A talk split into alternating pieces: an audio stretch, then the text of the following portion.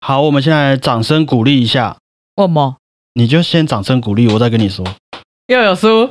没有输，加个尖叫好不好？你要跟我讲，不然这样很像在作假啊！没有作假，你就先先掌声鼓励一下，你就知道了，这样子。因为没有意外的话，从今年下半年开始，小胖春秋就会从一个频道，那慢慢慢慢的变成了一个工作室。那没有意外的话，我们今年也就会有更多作品和大家见面吗？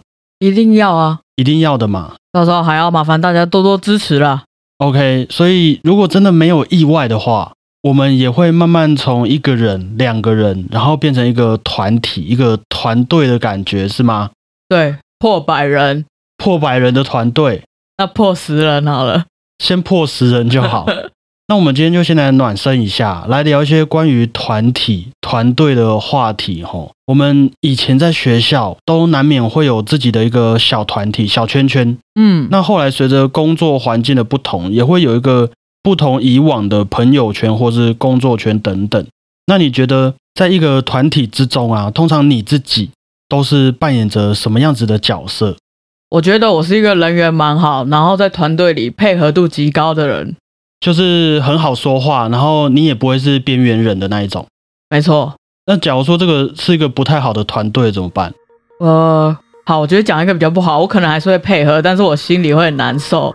哦，就是一个比较你内在的挣扎的部分的。对，可是大方向来说，对于一个团队来讲，你就会是扮演着一个很好相处，也很好跟人家磨合的一种角色啊。对，基本上不太会被排挤啊。哎呦，你的这个自信，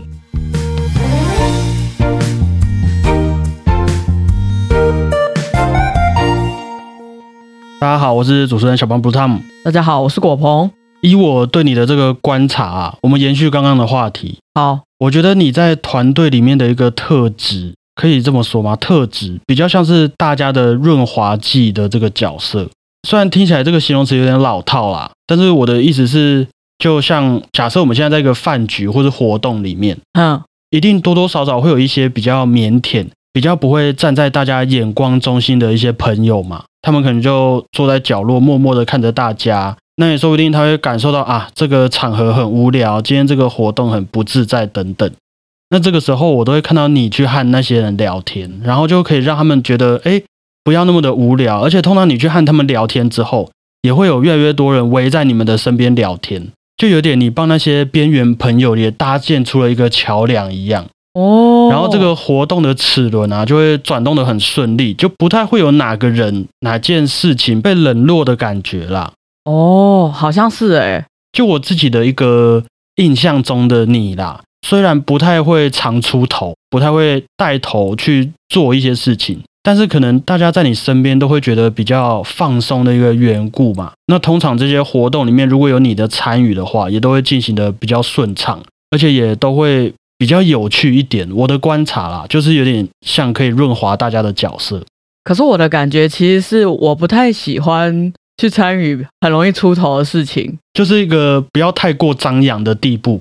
对，然后我就会想要去找另外一个比较舒服的环境。我知道啊，可以理解。我不是一昧的说，哎，你很体贴。我的意思是，就是一方面你也是会不会想要面对那个太过张狂的活动，对对对，可是你逃跑的同时，你也去帮助了那一些边缘的朋友，让他们觉得感受到温暖，这样子。天哪，好像人蛮好的哈。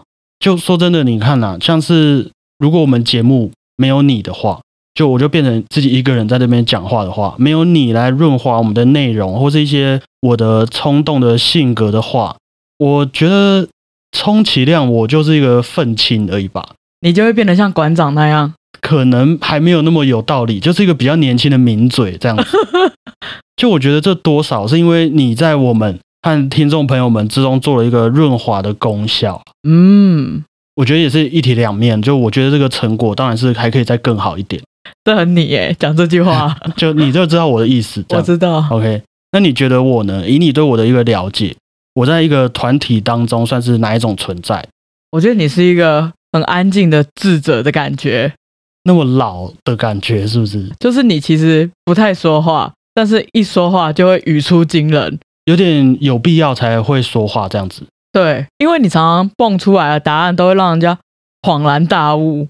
哦，就是我的一个特质就对了。那我觉得也有可能是因为这个原因，因为在我的印象中，我在一个团体里面，我只知道好像我的身边都会有蛮多朋友，常常被我带去做一些没有什么意义，但是我们会觉得很有趣的事情，是不是？就是有这种很有说服力的感觉，然后我们就可能哎一起就对别人恶作剧啊，或者是突然想要去哪里看风景之类的。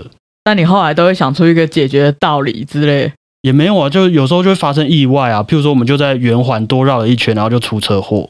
我觉得我待的团体里面都会时不时发生这种事情，然后你就会蹦出一个很像预言家的角色，可能发生了一个意外，然后我们就学到了一课，这样子。对对对，你好像蛮容易让人家学习到什么，感觉很没有用。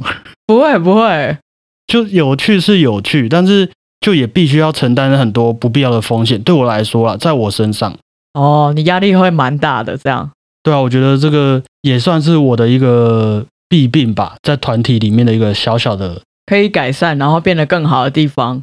对对是，那反正你既然看起来是比我还清楚，那以后你就我们互相互相好互相啦。OK，那今天的第一首作品是果鹏想要点播给未来他脑海中小胖春秋团队的一首作品，那时间就交给你吧。好，我想点播的就是巴哈的 BWV。六四五，醒来吧，沉睡者！醒来吧，沉睡者！其实我们想要成立工作室已经一段时间了嘛，对不对？哦，你突然你 开始要分享心路历程了吗？我们一直有一个初衷，就是我们要做好的事情。哦，这个这个，你说价值观的部分？对对对对对对，OK。每次当我想到工作室的时候，我都会想到这首曲子，其实没有很华丽或者是很复杂，嗯，它就是很简单的。主旋律、副旋律，再加一个那个叫什么？副歌对位。对我就会觉得很像我们，没有那么华丽，但是是一直做好的事情。他会有一段那个很像圣咏的地方进来。嗯哼，这个就很像我们的领导者，然后他会跟我们讲不可以走偏，或者是要去哪里的方向的感觉。你说这个领导者是我们内心的这个信仰的领导者，还是你说哦像郭台铭这样的那个一个人这样？我觉得两个都是，所以领导者就很重要哦。就是一方面也是警惕领导者的一首歌，对。然后另一方面也是不要让自己的内心走偏的一首歌，对。然后这首曲子是一直有一种给人家很温暖，然后很温柔的存在。所以我希望我们之后的工作室，或者是我们之后出来的东西，不要开冷气。呃，也也不用啊，这样会很热哦，给人家内心的感觉啊，内心的感觉。对，OK。这首作品，据我所知啊，是巴哈转入他在早期的清唱剧的作品，然后重新编测出的一部歌曲。哈，那我们也可以称它为一首，如果我没记错的话，可以称它为一首合唱前奏曲。可能大家比较没有听说过，我自己也没什么印象，因为它这个题材算是。在巴洛克时期比较特有的一种音乐风格，会专门用在教堂里面的各种仪式等等，所以也是充满了对神圣的那种赞美诗的一个气息。而且它也同时是巴哈本人啊最有名也最受人们喜爱的一部作品之一。吼，巴哈的《醒来吧，沉睡者》，希望大家喜欢呐。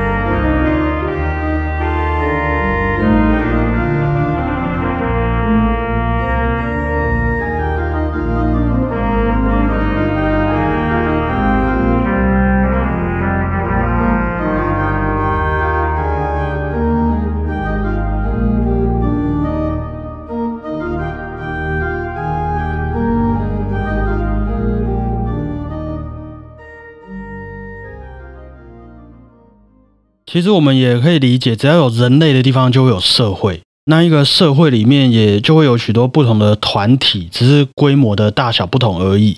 那我们的音乐作品啊，因为是人创作的嘛，音乐家也是人，所以也会有许多不同规模的演奏方式，像是有两个人的什么？Duet 二重奏，嘿，二重奏四手联弹，嗯，啊，三个人的三重奏，三重奏钢琴三重奏，四个人的弦乐四重奏，哎，五个人的呃铜管五重奏，对，还有一堆人的管弦乐团。嘿，合唱团等等，很多很多啦，不同的演奏规模。我觉得这是在人类的这个本质上就有的一个欲望存在啦，就是我们会有需求，希望自己可以看见一个众人的结晶，然后再让自己被感动。我觉得就是人类很酷的地方，你只要看着一群人为了一个目标努力，你就能被他们感动，然后好像自己也参与其中一样。真的，事实上他们在做的事情可能根本就和你目前的状况没有关系，像是。嗯，足球比赛啊，大队接力，或是电影里面的战争，都是他们在忙嘛。啊，你我们也都只是坐在旁边看而已。但我觉得我们很容易会被一些团队、团体的气氛和目标给感染自己的情绪，然后也让自己去加入到那个团体的氛围里面。我觉得这是怎么说啊？人类很特别的一种状况了，就是心理和生理都很容易会。故意的往团体的方面去靠拢，希望自己找到一个归属感的感觉。这个是与生俱来的吗？应该吧，就是一个人类的社会性吧，或者是说我们的意识里面可能就有某些东西是互相连接的，所以也把我们的肉体也拉了越来越靠近的感觉。哦，磁场，磁场。对，我我觉得这个开始有点老高频道内容，我们先回来 音乐作品规模的部分，像是刚刚说的钢琴三重奏、弦乐四重奏等等。那你接触各种古典音乐作品也是好久了嘛？那么多的重奏类别啊，你觉得哪一种规模的演奏团体是你最喜欢也觉得最舒服的？其实我最喜欢的就是长号三重奏，还特别指定乐器的三重奏，因为这也算是我自己学习过来最常接触的组合，毕竟是你的主修乐器。对，嗯哼。然后我又觉得三个人是一个可以维持最好默契的人数。哎，我也是这么觉得的。真的吗？对我等一下要分享的曲子就是我选的三重奏的作品。哇，你知道就是三个人啊，一个人只要担心两个人，我觉得再多一个人就会有点超出负荷。因为我一直研究以来啊，我也没有什么研究啊，我觉得一心二用是最最 OK 的，再多一个你就会。做不好了，你自己的一个挑战极限就对了啊！对对对对，就刚好一个打两个，然后对方也是一个打两个，这个三个人的完美平衡，没错，就是完美平衡。OK，我可以理解。那因为像我们说是比较大型的那种管弦乐团、合唱团那种演奏方式的话，我们会有指挥嘛，通常也都是指挥来当老大，指挥说了算。但如果是木管五重奏或者你刚刚说的三重奏的话，就比较没有特别谁是老大了。对，因为大家都是一个打两个，大家都一样重要，大家都有自己的责任要背。那可能我们好，我们可能真的偶尔会去找老师上课，听听看老师的建议。可是平常练习的话，还是要靠我们自己。那我觉得这个时候啊，这种团体生活的美角就很重要了。虽然我们平常都关在琴房自己一个人练琴，但是遇到这些重奏曲目需要团队合作的时候，我们也还是得找到一个工作的方式。啊，也不能说。大家都人很好，没有什么意见，这样我们也没什么好练习的嘛。对啊，曲子走完一遍就差不多可以回家了啊。那或是好，每个人意见都一大堆，大家都是哦，都是艺术家，那到底要听谁的？以你这个过来人的经验呐，那要不要分享一些感想，或是给一点建议？因为我印象中我们的听众朋友里面也有一些比较年轻的音乐学子，我想说，我们就借这个机会来分享一下自己到现在的一些。这种在练习当中啊，团队生活中的那种配包，我觉得在很多事情里面，不管是在音乐上面，或者是我们为人处事上面啊，倾听很重要。去体会别人的想法吗？对，因为在倾听的过程中啊，你可以知道别人怎么表现这个，比如说这段乐句，或者是这一首曲子，然后再加入你自己的想法，再回应给人家。我觉得这就是一个很好的沟通。譬如说，我的一个产品到你手上，然后你变成一个更好的，你觉得有可以更加强的地方的一个成果出来，然后可能又再回到我身上来，我再把你的作品给精进成另外一层楼。对，就是这样子互相的给来给去，给来给去，然后完成这个我们一个人绝对会做不到的一个成果发表就对了。对，不断的改良。哦，OK。那我觉得我的立场应该跟你差不多啦，就是我自己个人会比较倾向于说，你要先自己有做了功课，有了一些心得之后再来练团，再来开会都好，因为至少你心中会有一个对于不管是音乐上或是这个作品上的方向，那也会比较清楚说自己希望的方式是什么，不然很有可能人家提出的意见你不喜欢，可是经过一次又一次的练习之后。我们又没有找到一个自己喜欢的方向的话，那最后的呈现就很有可能也会是我们不喜欢的那个样子，就没有共识这样。对你没有把自己的立场去和人家分享、和人家沟通啦。不过，对啦，就是虽然有时候我们进入一个团体、团队里面，不一定会出现那些你刚刚说的，就是愿意和你。好好讨论，好好聆听的队友，可能就好，他们就没做功课，也没意见，或是说你不照着他们的意思做，他们就要生气等等，他们就要就要退团这样子。不过，如果我们真的有自己立场，有做功课之后，得到自己的方向，那最后这些成果的好坏啊，听众们的回馈啊，或是你自己演出当下的一个感觉，也都可以当做以后的经验啦。嗯，就好。虽然真的很可惜，对你来说，也许有好几场的演出，就非得要呈现出你不喜欢的样子。但如果你也有在这个过程中好好准备、好好体会的话，我觉得也能更清楚，如果是你自己能够下这些决策的话，会做出什么样的改动，然后会呈现出怎么样的作品给大家。对，都是一个宝贵的经验。对啊，那剩下的我觉得。就真的只能变成这些往后的养分啦，不管是音乐上的经验呐，或是对于你现在所处的团队的一些认知，就你还要不要再继续待下去的决定，我觉得都可以在我们每一次有好好做功课之后，才会有了一些些的感想哦，体悟会更加深刻了。是啊，没有错。那接下来要点播给各位的是贝多芬的第一大调钢琴三重奏《幽灵》这部作品的第二乐章。据说也是贝多芬在得知自己听力衰退，然后写完自己遗书之后创作的一部作品啊。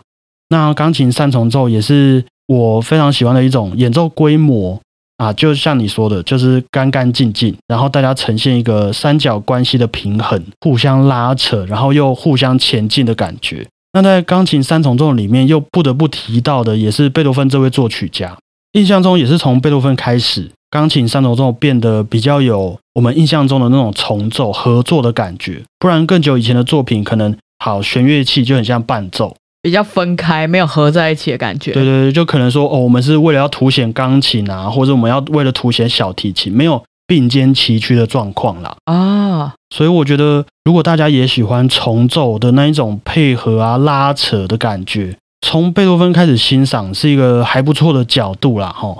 那 D 大调的钢琴上重奏《幽灵》的第二乐章，大家可以听听看贝多芬的拉扯，还有那些音乐中间的问答是什么样子合作的关系，吼。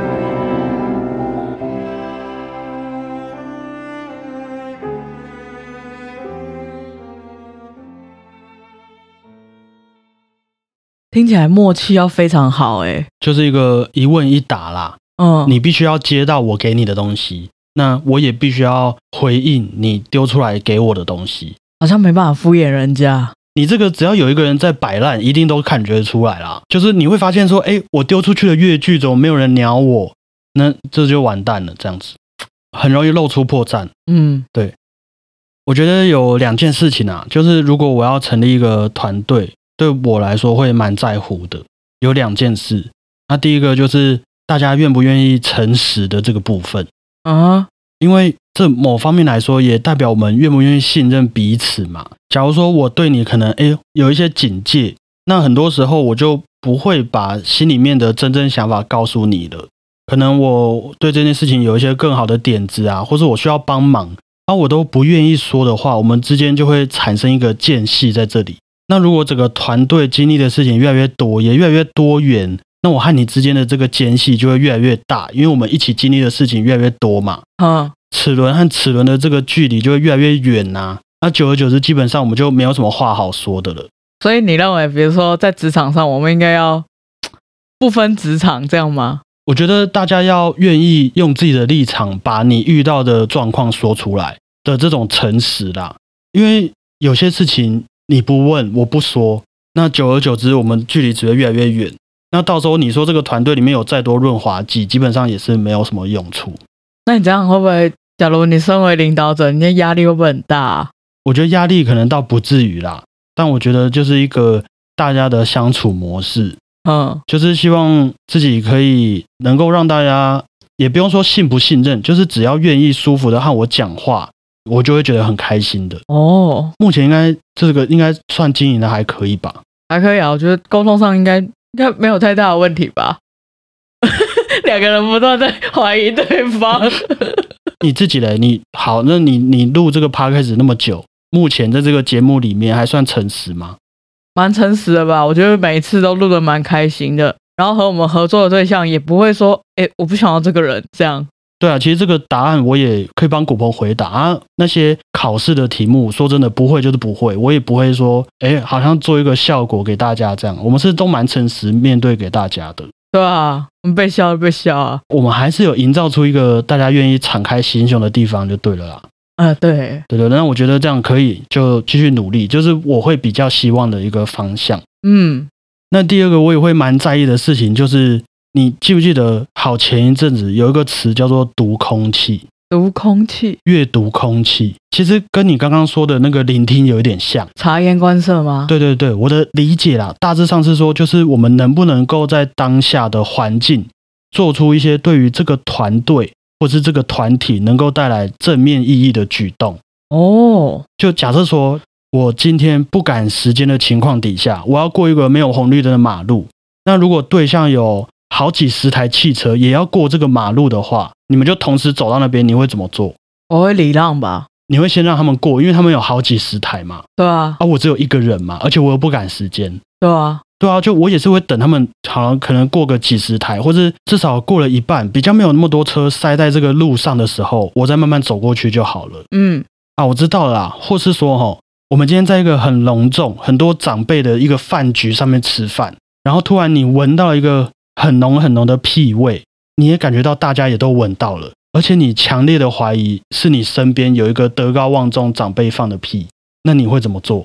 我可我可能会说，哎，奇怪，这间店店员刚刚是偷放屁还是什么？这样哦，你会把这个当做是一个笑话，然后转嫁到店员身上，对，转嫁到比较无伤大雅的人上面，或者是事情，对，至少我们不会说。哎，那个老师长官，你刚刚是偷放屁，好臭哦！这样比较不会那么失礼啦。我自己心目中的一个做法，就我可能跟你比较像，可能就努力站起来，尽量炒热气氛呐，转移大家的注意力。对，至少开个话题，让大家哎开始就热络起来，然后不要一直在乎刚刚闻到了屁味。嗯，至少我们可以直接突破那个僵局，甚至也借由转移注意力的举动，让那一位放屁的长辈心里面的压力可以小一点。让他不要觉得啊，他的屁毁了这一顿饭的感觉。就我觉得，如果有人愿意读空气，也代表他愿意为这个环境、这个团队付出一点从自己角度出发的体贴和关心呐。真的，这是蛮个人散发出来的那个善意吗？可以这么说吧。我觉得每个人的做法也都会不一样。嗯，而且我觉得话说回来，很多事情本来会需要团队处理的话，就代表只靠一个人是很难办到的。那如果团队里面的每个人又愿意多用自己的立场读一点空气，释放出自己的善意，多去理解自己怎么样才能够让这个不完美的团队再更正面一点的话，我觉得很多事情。也不能说会处理的很好，但是我们可能会处理的很愉快，至少大家的心情也都不会不舒服，就像那一位放屁的长辈一样。嗯，一个共同分担，然后压力就不会那么大的感觉。对，我觉得就有点像是你说的那种聆听的意思啦。嗯，因为吼，你知道，有时候人家产生一些举动、一些情绪，可能只是我们看到的一个结果而已。那如果你愿意读空气的话，你就要去分析那个原因。像刚刚那一位长辈突然吃饭吃到放屁。其实也不是说哦，我们要巴结他，或者要敬老尊贤，说不定会不会是他今天身体本来就很不舒服了，或是他真的就真的吃到一半吃坏肚子了。那等到整个饭局结束，我们是不是也可以哎去偷偷的委婉的关心一下那位长辈的身体？譬如说，哎，那个刚刚吃饭的时候好像听到您的肚子在叫，是不是不太舒服？等等，需要带您去看医生吗？什么的就好，我觉得。这个举动可能会很像诈骗集团，或者说，哎，邀请你试用一下我们家的产品之类的。但我的意思是说，你会愿不愿意为这个团队做出一些让所有人都能感到自在、愉快的决定？就当下我们可能转移了这个屁的注意力，但是那一位长辈可能还算是团体中的一个成员嘛？你愿不愿意在这个饭局结束之后，也去关心那一位成员，让大家都能保持着一个轻松的心情离开这个餐厅？嗯的这个心态啦，对，就即便我们真的可以坦诚相待，直来直往，那也是会发生在我们大家都很舒服的一个情况底下。我觉得这就是读空气的差别，不是说一定要做作，但是大家一定是很舒服又很真诚的，就很和谐这样啊。对，也是我愿意理解你，然后我愿意去弥补你可能今天的缺陷。那如果大家也都这样子做，愿意聆听，愿意读空气的话，我觉得基本上整个团队运作起来应该会是很平和的状态啦。即便我们可能会遇到意外啊，会遇到困难，但大家都还是愿意会一起共同的去承担、去面对。对，就像三重奏这个样子。嗯，这样子这个心态会不会门槛太高？这样我们会会不会找不到伙伴？应该还好吧。就是你知道，我们也没有太特别，我们就就是好人这样吧。没有太特别是什么意思？我没有说什么要要求，说高学历、高颜值什么啊？哦，你的说没有要那种尖端这样子，对啊。那不然这样啊，就是好，就如果到时候只有我们两个人做的这样死去活来，那我们就先约定好，谁都不要怪谁，这样。那这毕竟是我们同意的标准。嗯。那如果我们都有共识的话，你你以后还要再去找更多伙伴，我们就好慢慢培养，这样就好了，对吗？对。像我们面试的时候，就会有很多情境题之类的。今天我的笔掉了，你要怎么做？对，我觉得基本上，如果真的要我去面试，我会做很多这种东西，像密室逃脱这样子。对，一进来就开始你要演戏，然后我们就要观察他的反应，这也就是一个评分的标准。可是我的水打翻了，我的衣服都湿掉了，你还要继续这样子考试吗？我们真的要看的是这个，这样压力好大啊。那这样子我比较有方向的啦。好，最后一首曲目就由我来点播给未来的小胖春秋团队。柴可夫斯基的第六号交响曲，也被大家称为悲怆交响曲的第二乐章。大家可能会觉得柴可夫斯基的第六号交响曲就像他的人生一样，可能有苦难言，有点抑郁阴暗的感觉。啊，点这一首作品献给这个团队，好像没有那么正面的意义。你要在预言了吗？预言预言什么？我不知道啊，可能未来会。走得很辛苦之类的啊？